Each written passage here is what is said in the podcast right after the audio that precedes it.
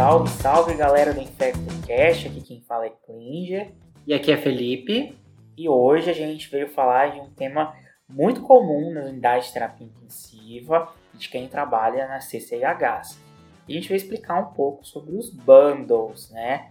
Os bundles que são estratégias, um conjunto de estratégias para gente que utilizadas para reduzir as infecções hospitalares, né, Felipe?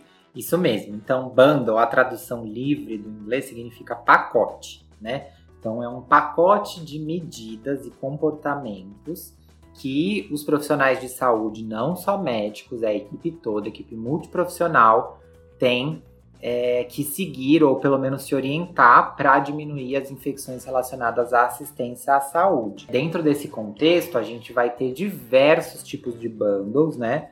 A gente vai hoje falar sobre um específico e depois fazer outros episódios para vocês que gostarem desse, acompanharem outros tipos de bundle, para a gente comentar um pouquinho sobre os passo a passos e quais são os, os termos avaliados. A gente precisa lembrar, Felipe, que dois terços das infecções nos ambientes de UTI são preveníveis. Então, uh, faz parte e a gente precisa sensibilizar todas as equipes, sensibilizar os nossos ouvintes de que o combate à infecção hospitalar, às infecções relacionadas à assistência à saúde, faz parte de todo mundo. Não é só da CCH, não é só do diarista, não é só do médico plantonista, não é só do chefe da unidade, é de todo mundo. Então, desde o técnico do raio-x que vai lá que entra na unidade uma vez ao dia para fazer o raio-x, até o técnico lá do laboratório que vai fazer uma coleta, até o próprio diarista, o médico diarista, a, os técnicos de enfermagem, todo mundo a gente precisa compartilhar e esse cuidado ele é compartilhado com todos e todo mundo precisa assumir essa responsabilidade. É, isso é muito importante. Acho que é a principal mensagem que a gente tem que trazer aqui nesses episódios de controle de infecção relacionada à assistência à saúde, quando a gente sempre fala de IRAS aqui no podcast, ou quando a gente sempre vai falar de IRAS em qualquer lugar como infectologista, a gente tem que sensibilizar todos os profissionais de saúde que é um trabalho coletivo, tá? Se um falhar na sua função, vai acarretar numa cadeia com problemas que podem influenciar a aquisição de infecção pelo paciente, mesmo que isso seja mínimo ou grande. Bom, e hoje a gente escolheu para discutir um bundle que para mim é um dos mais difíceis da gente implementar, que é o bundle da pneumonia associada à ventilação mecânica, a PAV. A né? PAV, a famosa PAV, né? Exato. É muito difícil porque vocês vão ver que as medidas que a gente tem para prevenir a PAV são complicadas. É, as medidas para a gente prevenir PAV, primeiro que PAV já é um diagnóstico complexo, né? A gente que trabalha em ambiente de UTI sabe que o quão difícil ou quão subjetivo às vezes é o diagnóstico de PAV. No contexto de Covid, isso piorou muito, né? Muito. Com super diagnósticos de PAV, com uso indiscriminado de antibióticos, às vezes só para colonização. Então, é muito importante a gente ter as medidas de prevenção antes da gente falar de tratamento. A gente aqui hoje não vai falar sobre diagnóstico de tratamento de PAV, a gente está falando sobre prevenção. É o primeiro pilar. Que se no seu serviço não existe é, uma discussão sobre isso, não existe uma educação continuada sobre isso, que você busque esse conhecimento ou que você estimule o seu serviço a criar essa educação continuada, porque a gente só muda padrão, a gente só muda taxa se a gente entender o motivo disso, se a gente conhecer a nossa, o nosso hospital, o nosso serviço. Então, mostrar os dados, os resultados, mostrar para cada profissional, a cada equipe, qual é a parte que cabe a elas. Então, isso é muito importante. Você que é gestor de hospital, gestora de hospital ou de algum serviço, crie esse hábito de educação continuada dentro do seu serviço, porque isso vai melhorar muito as suas taxas de infecção. Então esse é o primeiro pilar, né, do, uhum. no, do nosso bundle a gente começar a fazer educação continuada, a gente educar com o que é a PAP, quais são os fatores de risco, como que eu posso estar é, prevenindo, explicando o bundle, explicando como é que a gente vai estar tá aplicando esse bundle, o bundle de manutenção uh, diariamente nesses pacientes e a gente também poder todo mês levar esses resultados uh, e poder discutir com a nossa equipe de com a, com a, equipe da unidade quais foram as barreiras que a gente quebrou, quais foram uh, os cuidados que a gente não tomou, o que, que poderia ter sido evitado, quais oportunidades de melhoria que a gente teve uh, naquela infecção que a gente teve. Às vezes o seu serviço é um serviço muito grande, com uma alta rotatividade de profissionais, até mesmo em UTI que é maior às vezes, né? Os, é, os funcionários acabam tendo esquemas de plantão é, 12 por 36, então são quatro equipes diferentes para fazer esse treinamento, né? No mínimo.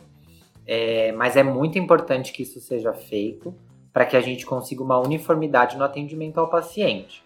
Tá Sim. bom, pessoal?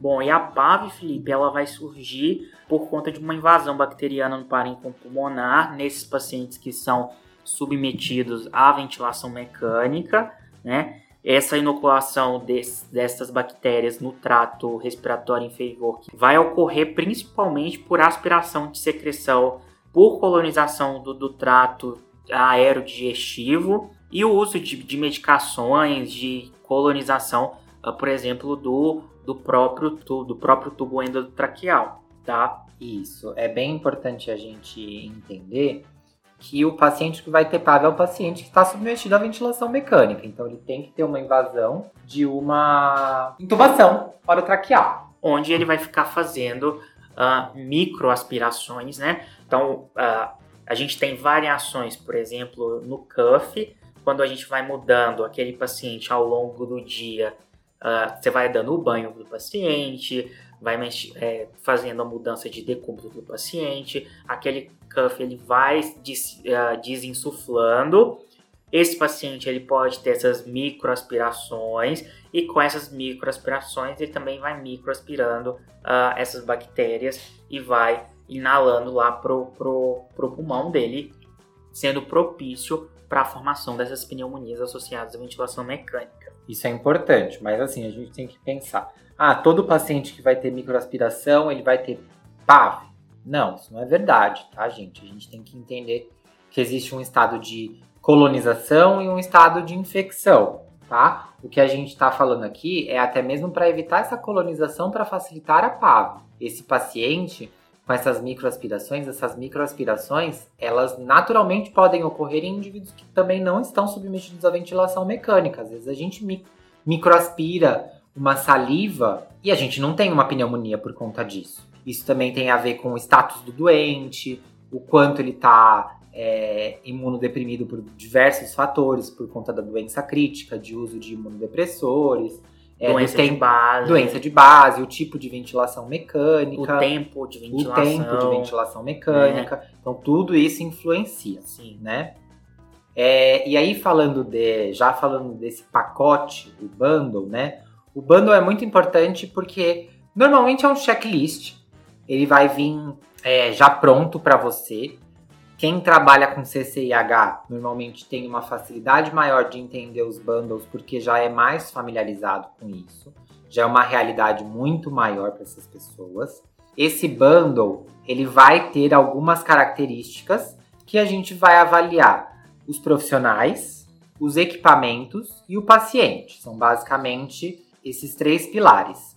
Então, eu vou avaliar se o profissional, por exemplo, lava a mão antes de entrar em contato com o paciente. Ah, mas isso não tem um aspecto direto. Não, não é direto, mas é indiretamente.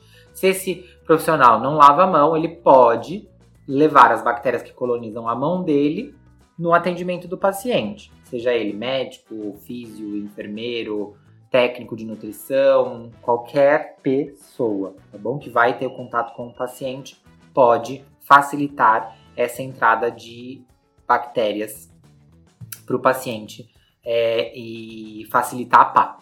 Então, eu vou avaliar também se os meus aparelhos e os, o meu ambiente ele tem uma desinfecção correta, se o meu material de equipamento respiratório está sendo tá sempre sendo usado com água estéreo, que eu não vou ter uma recirculação dessa água se não for para o mesmo paciente. Se os circuitos ventilatórios eles estão sendo trocados ou umidificados de acordo com as necessidades próprias de cada circuito. É muito importante a gente avaliar qual é o tipo do nosso aparelho para a gente saber quais são as medidas necessárias para esse aparelho. Bom, e aí na nossa prática, algumas outras medidas que vão ser importantes, que eu acho que é a principal. Para a gente evitar a pneumonia associada à ventilação mecânica, eu preciso questionar todos os dias se eu consigo tirar aquele paciente da ventilação mecânica. Isso é importantíssimo. Esse é o primeiro pilar, acho que, de qualquer bundle de PAV aí. Retirar o dispositivo. Isso. Né? Porque se eu não tenho uma ventilação mecânica, eu não tenho o risco de uma PAV, tá? Isso. Então, todo dia a equipe médica, a equipe de enfermagem, a equipe multiprofissional vai ter que sentar e avaliar. Será que esse paciente ele já tem condições de ser estubado? Será que esse paciente ele tem condições pelo menos de ter o seu despertar diário para que ele mobilize mais essa orofaringe e eu comece a fazer treinos de deglutição junto à fonoaudiologia? Isso é muito importante, tá, gente? Então, todo dia a gente vai avaliar se o paciente tem condição de ser tirado da ventilação mecânica. E aí, Felipe, é, eu não sei se você já percebeu, né? Mas a gente passa por diversos plantões e a gente vê colegas que vão para o plantão só por ir para o plantão, né? E não faz nada pelo paciente, não evolui realmente o paciente, né? Não, não desmama uma sedação, não diminui uma droga vasoativa, não é, não desmama um FO2. Tá ali só para intercorrência, tá né? Só, só, se pra... surgir alguma coisa, Exato. mas não propõe nada, não questiona não nada. Não questiona nada. E sempre que possível, a gente tem que diminuir esses parâmetros ventilatórios, né? Procurando é, uma, uma estubação, visando uma estubação, diminuir a sedação. Então, isso é muito importante no controle de infecção também. Gente. A gente precisa ter essa consciência de que a gente não está ali só pra, de corpo presente. A gente precisa realmente evoluir, saber que a evolução que a gente faz diária, ela é realmente uma evolução de ontem para hoje. Esse paciente ele precisa evoluir. Sim, ele precisa evoluir de uma forma que a gente sempre espera favorável, né? Sim. E aí, então eu sempre tenho que questionar se esse paciente ele pode ou não sair da ventilação mecânica, diminuir a sedação. Um outro pilar que eu vou avaliar é a aspiração das vias respiratórias desse paciente. Os estudos mostram que não há uma diferença de mortalidade entre aspiração aberta ou aspiração em sistema fechado, desde que ambas sejam feitas da forma correta. Não adianta nada eu ter um sistema de aspiração fechado ruim, que mesmo que eu não abra para fazer a minha aspiração, mas aí eu deixo secreção no pulmão. No episódio de pneumonia, a gente fala, secreção no pulmão é meio de cultura para bactéria. Então, eu preciso ter um sistema, seja ele aberto ou fechado, eficiente. Eu preciso aspirar as vias aéreas inferiores e as superiores também. Porque lembra que o Klinger falou que essa diferença de cuff ela vai alterar? Então, se eu não aspirar as vias superiores, tudo que está na via superior desce para inferior nessas microaspirações ou nessas aberturas de cuff, e aí tudo que a gente está fazendo é inefetivo, né? Por falar nisso, a pressão do cuff é, é, um outro ponto e, e, importantíssimo também quando a gente fala do bundle de PAV. É, isso a... normalmente fica mais a cargo da fisioterapia, mas é sempre, a gente sempre tem que perguntar quanto está a pressão do cuff para saber se está no nível ideal para que não faça nem traqueomalácia, não esteja muito hiperinsuflado, mas que também não esteja hipoinsuflado, fazendo com que secreções acabem vazando para o pulmão e facilitando a colonização e possível infecção por PAV. Então a gente precisa deixar essa pressão do cuff aí entre 20 a 25 centímetros de água.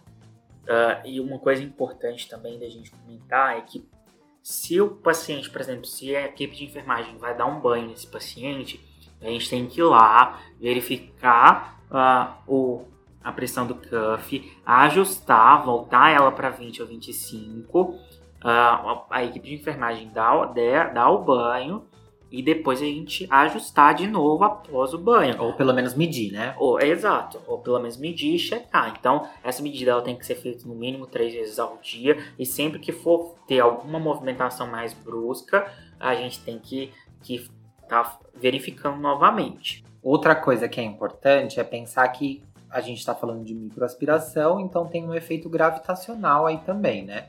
E para prevenir isso, a gente tem o, no bundle o item da cabeceira elevada, né? A cabeceira elevada, então no mínimo 30 até 45 graus. Quando possível. Quando possível, isso é importante, né? Às vezes o paciente ele tem que ficar em decúbito zero. Mas, se for um paciente, agora os pacientes de Covid, por exemplo, eles sempre estavam ali no mínimo 30 graus até 45 graus para a gente evitar o refluxo de dieta ou de secreções da via aerodigestiva para a via aérea. Tá? Isso. Ah, e, e aí, dentro, dentre essas mais importantes, a gente acaba falando também da higiene oral. Né? A higiene oral com clorexidine 0,12%, ela tem que ser realizada aí. Algumas literaturas falam duas vezes ao dia, três vezes ao dia. É, é muito importante para a gente. Uh, imagina, esse paciente vai ficar 14 dias entubado, sem nenhuma higiene, higiene oral. Então a gente precisa fazer para diminuir essa carga bacteriana uh, na cavidade oral e a gente precisa fazer essa descontaminação para evitar essa microaspiração. É, gente, lembrar que em questão de carga bacteriana, a boca é maior do que as próprias mãos dos pacientes, né? Da, da gente mesmo. Então a gente tem mais carga bacteriana na boca do que nas mãos, tá? Então, por isso que esse paciente que não vai ter como se higienizar, que a gente higienize ele de duas a três vezes por dia com, com clorexidine 0,12%. E o muito interessante, Felipe, é que a gente vê a introdução dos dentistas né, na de terapia intensiva justamente com essa função de ajudar a gente no bundle de PAV, não só em relação ao, a, a, a higienização oral, mas para estar tá avaliando uh, a condição de dentição do paciente, para estar tá fazendo uma extração dentária que, que seja necessário. Avaliar possíveis focos infecciosos de raízes mal conservadas, né? Sim, que tem ajudado a gente bastante Sim. já num, num, num contexto de uma infecção que já é bastante difícil da gente prevenir. Sim, com certeza. Bom, então assim, é, resumindo o, os bundles, a gente sempre tem que avaliar, tem que sempre pensar que existem funções. Então, eu, como médico da CCIH, vou avaliar uma questão, a enfermagem vai avaliar outra questão, às vezes questões que se assemelham às minhas, mas nem sempre todas iguais, e a fisioterapia também vai avaliar questões, às vezes parecidas, mas nem sempre iguais. As funções, elas se cooperam às vezes elas são repetitivas porque a gente precisa ficar repetindo, mas algumas pessoas têm as suas próprias funções. Por exemplo, a função da pressão do cuff é da físio, eles que vão ficar medindo isso. A, a função de elevação da cabeceira é conjunta, mas quem está mais no atendimento do paciente é a equipe da enfermagem. Então, que vai lá é, é, manejar a cama e tudo mais, é mais a equipe da enfermagem. Nós, como profissionais médicos, precisamos avaliar outras coisas, por exemplo, desmame de sedação, prescrição de profilaxia para trombose venosa profunda, prescrição inibidores de bombas de próton. É, apesar da gente ter essas atribuições de cada um, é muito importante essa colaboração entre todo mundo, né? Ah, porque o que a gente vê na prática é, que as equipes não se comunicam, né? A enfermagem não comunica com a fisioterapia, a fisioterapia não ajuda a equipe de enfermagem, a, a enfermagem não comunica com a equipe médica, então todo mundo tem que saber as atribuições do outro e poder compartilhar e todo mundo para a gente ganhar no, na assistência do nosso paciente. Com certeza. Então, se a gente for lembrar para você levar para a vida das principais medidas, a gente vai lembrar da cabeceira elevada, higiene oral e pressão de cuff. Tá ótimo. Então, esses tão, são os três mais gerais para a gente sempre gravar e ter aí sempre na mente como quando a gente for avaliar um paciente. Algumas outras atribuições são mais específicas de cada profissão. Então, o médico vai ficar responsável por, por saber qual é o momento de diminuir sedação, a fisioterapia na hora de limpar os equipamentos, de avaliar os equipamentos, se tem água no circuito ou se não tem água. A enfermagem vai ficar sempre de olho na, no posicionamento do paciente, se o cuff desinsuflou ou não. Mas, no geral, esses três que a gente falou. Então, então a gente vai falar de pressão de cuff, cabeceira elevada e higiene oral. Todo mundo tem que gravar isso na cabeça quando a gente está falando de prevenção de PAV. Bom, gente, é isso que a gente queria falar para vocês. A gente vai voltar para falar de diagnóstico de PAV, de tratamento de PAV. Vamos uh... voltar para falar de outros é, bundles, bundles de prevenção de infecção de corrente sanguínea, de infecção associada à sonda de demora. Então, é, fiquem de olho nos nossos episódios. É, comentem com a gente o que vocês querem escutar. Se vocês têm dúvidas sobre bundle, manda pra gente. A gente tem as nossas redes sociais lá no Instagram e no Twitter com InfectoCast, tá bom? Então, tem as nossas caixinhas de perguntas, as nossas DMs, por favor, fiquem à vontade para mandar dúvidas pra gente e a gente sempre se comunicar com vocês. Um abraço, Tchau, pessoal, até a próxima.